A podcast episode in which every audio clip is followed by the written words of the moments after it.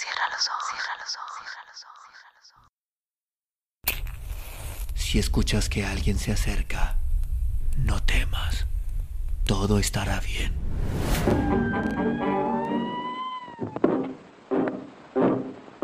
Hope I'm going down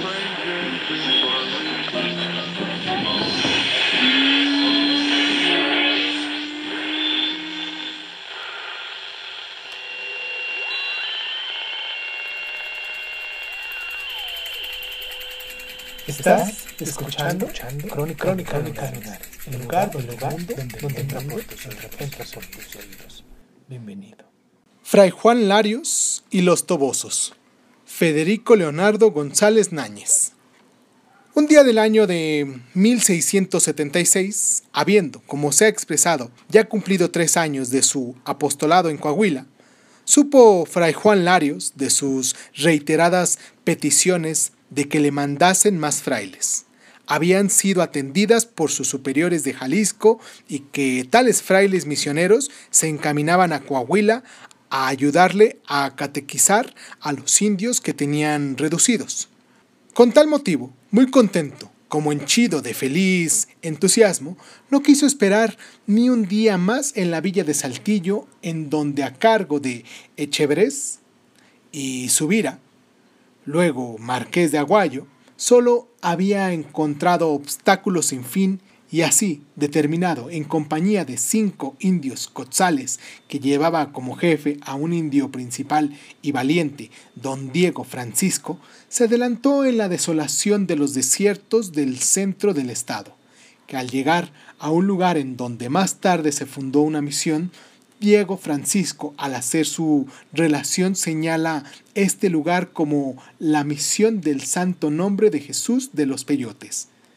Le salieron al encuentro más de 300 indios tobosos, los que, agresivos ferozmente, expusieron sus deseos de hacer mitote con la cabeza de Fray Juan Larios. Entiéndase, jugar con ella, emborracharse y drogarse con peyote y luego quizás hacer la barbacoa y comerla.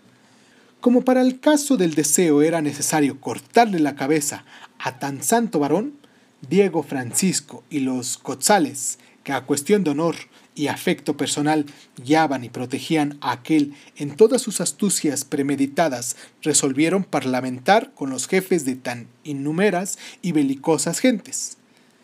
Pensaban el tal Diego Francisco, y al parecer muy bien lo hacía, que debía ganar tiempo con estas pláticas, de tal manera que las mismas le permitieran descubrirles alguna coyuntura que ayudase a poner en salva condición de su protegido y salvarse ellos mismos.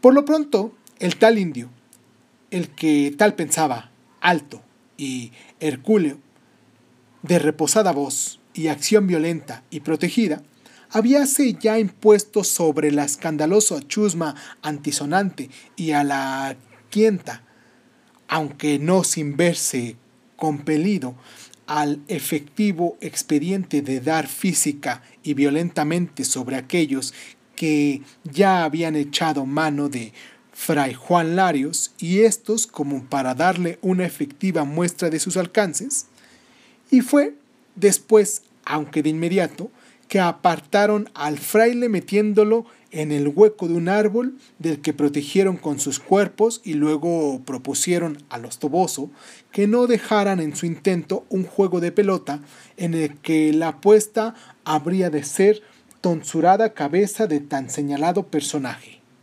Pues, ¿qué es festejo el que pretendéis? había dicho el principal de los Cotzales.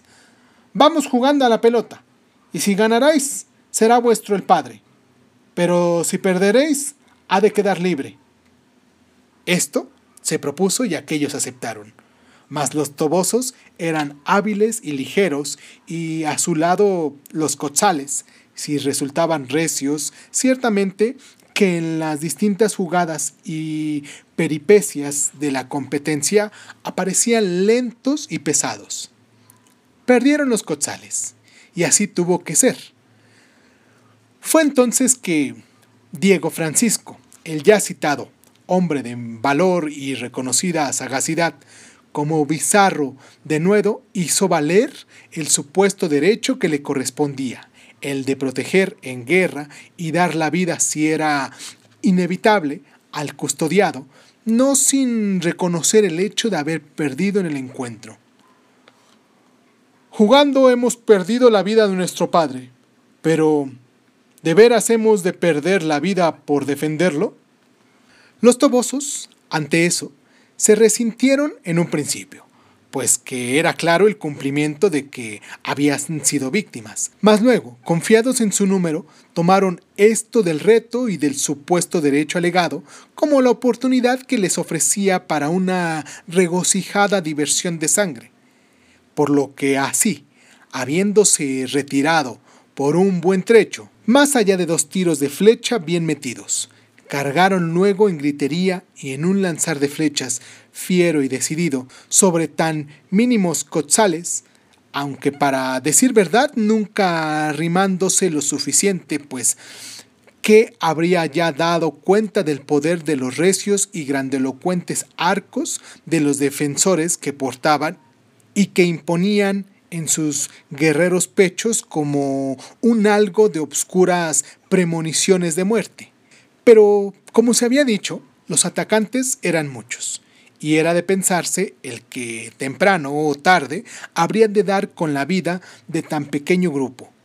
Ya, el principal, don Diego, al que el temor no le era suficiente como para que le anegase la garganta del entendimiento, había ordenado no tirar sobre los atacantes ni una triste y amarga flecha. Sí el recipendiario de la misma no se encontraba precisamente a la distancia como para recibirla a cuerpo lleno y a cambio de la vida. Por lo que, así, acordado, rodeado del tronco donde se protegía a Fray Juan Larios, con las rodelas embarazadas y el arco y las saetas prevenidas, llenos de aprensiones, pero fortificados por el ejemplo del principal, empezaron a capear con sus escudos de cuero crudo de venado y bien fornidas tiras de mezquite, una que otra flecha de los más osados y en acurvada correría habíanse ya cortado la distancia, pero los que no eran dable repelerlos por el riesgo de no sacar en ellos el provecho final y seguro de sus muertes. Y, no obstante, las saetas de los tobosos empezábanse en mucho a amontonar clavadas en el suelo y por momentos y en cada vez más cerca. Fue entonces cuando Diego Francisco y sus sostenes adelantando pasos y volviendo a ellos, protegido cada uno de los arqueros por otro de rodela, empezaron a hacer sus muertes. Cierto que los primeros victimados produjeron en los tobosos como un mudo estupor y un detener de la algarabía, pero cierto también que el retiro largo de su primera huida animábanse mutuamente con encendida y renovada fiereza, preparándose todos a una entrada definitiva. Fue entonces, dice la leyenda, que Fray Juan Larios abandonó la huecura de su protección y que alzando premuroso sus sacrosantas y enflanquecidas manos al cielo, pidió Dios ayuda, y entonces que el cielo repentinamente se obscureció y que una reacia tempestad con sus rayos cerrados y retumbos, se abatió sobre los campos y las hondonadas y solo el pequeño círculo que formaban los defensores de Fray Juan Larios se mantuvo seco. Dícese que, sin tiempo más, las cuerdas de los arcos de los tobosos empapáronse y aflojáronse de pronto, quedando ya inservibles, mientras que los cotzales, con sus armas secas y en buen estado, los hacían huir. Leyendas de Saltillo.